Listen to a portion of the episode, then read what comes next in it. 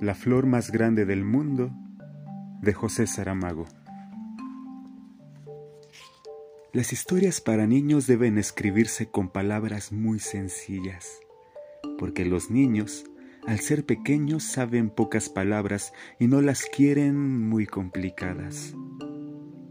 Me gustaría saber escribir esas historias, pero nunca he sido capaz de aprender, y eso me da mucha pena porque además de saber elegir las palabras, es necesario tener la habilidad para contar de una manera muy clara y muy explicada, y una paciencia también muy grande.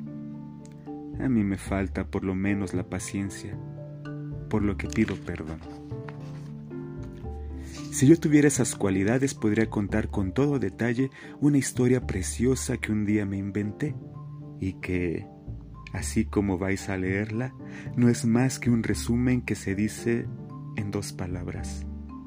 Se me tendrá que perdonar la vanidad de haber pensado que mi historia era la más bonita de todas las que se han escrito desde los tiempos de los cuentos de hadas y princesas encantadas. Hace ya tanto tiempo de eso.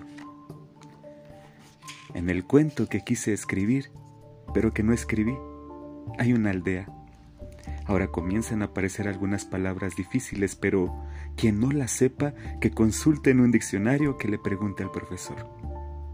Que no se preocupen los que no conciben historias fuera de las ciudades, ni siquiera las infantiles. A mi niño héroe, sus aventuras le esperan fuera del tranquilo lugar donde viven los padres. Supongo que también una hermana, tal vez algún abuelo y una parentela confusa de la que no hay noticia.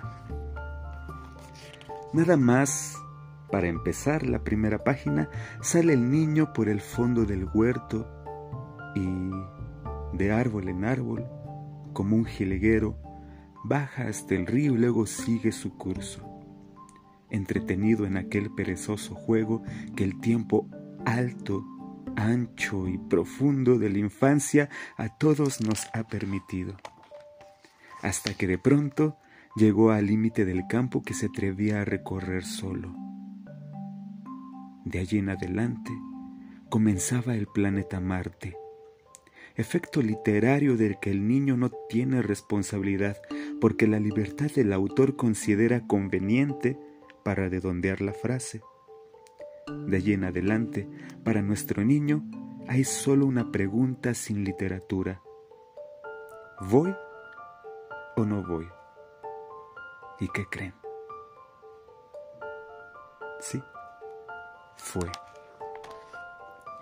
El río se desviaba mucho, se apartaba y del río ya estaba un poco harto porque desde que nació siempre lo estaba viendo Decidió entonces cortar campo a través entre extensos olivares, unas veces caminando junto a misteriosos setos vivos cubiertos de campanillas blancas, y otras adentrándose en bosques de altos fresnos donde había claros tranquilos sin rastro de personas o animales, y alrededor un silencio que zumbaba y también un calor vegetal un olor de tallo fresco sangrado como una vena blanca y verde.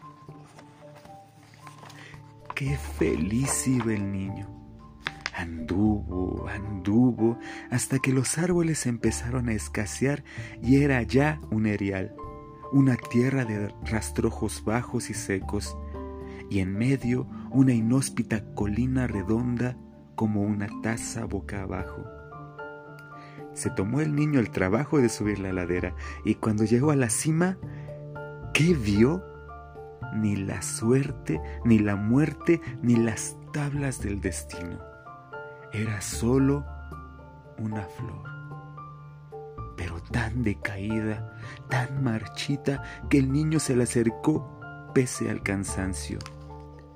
Y como este niño es especial, como es un niño de cuento, pensó que tenía que salvar la flor pero, ¿qué hacemos con el agua? Allí, en lo alto, ni una gota. Abajo, solo en el río. Y estaba tan lejos. Pero no importa.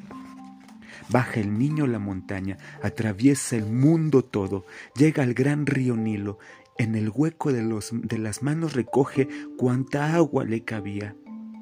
Vuelve a atravesar el mundo, por la pendiente se arrastra, tres gotas que llegaron, se las bebió la flor sedienta. Veinte veces de aquí a allí, cien mil viajes a la luna, la sangre en los pies descalzos, pero la flor erguida ya daba perfume al aire, y como si fuese un roble, ponía sombra en el suelo. El niño, el niño se durmió debajo de la flor. Pasaron horas y los padres, como suele suceder en estos casos, comenzaron a sentirse muy angustiados. Salió toda la familia y los vecinos a la búsqueda del niño perdido y no lo encontraron. Lo recorrieron todo, desatados en lágrimas, y era casi la puesta de sol cuando levantaron los ojos y vieron a lo lejos una flor enorme que nadie recordaba que estuviera allí.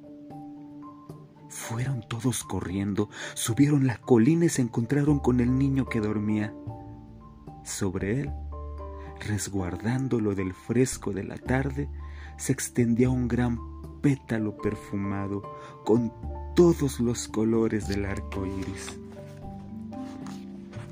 A este niño lo llevaron a casa, rodeado de todo el respeto, como obra de milagro. Cuando luego pasaba por las calles, las personas decían que había salido de casa para hacer una cosa que era mucho mayor que su tamaño y que todos los tamaños. Y esa es la moraleja de la historia. Este era el cuento que yo quería contar. Me da mucha pena no saber narrar historias para niños, pero por lo menos ya conocéis cómo sería la historia y podréis explicarla de otra manera con palabras más sencillas que las mías.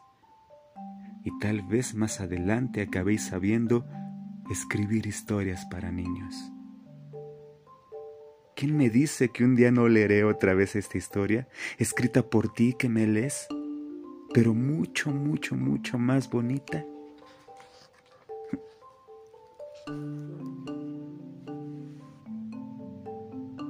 Colorín colorado, este cuento se ha acabado. La flor más grande del mundo del señor José Saramago.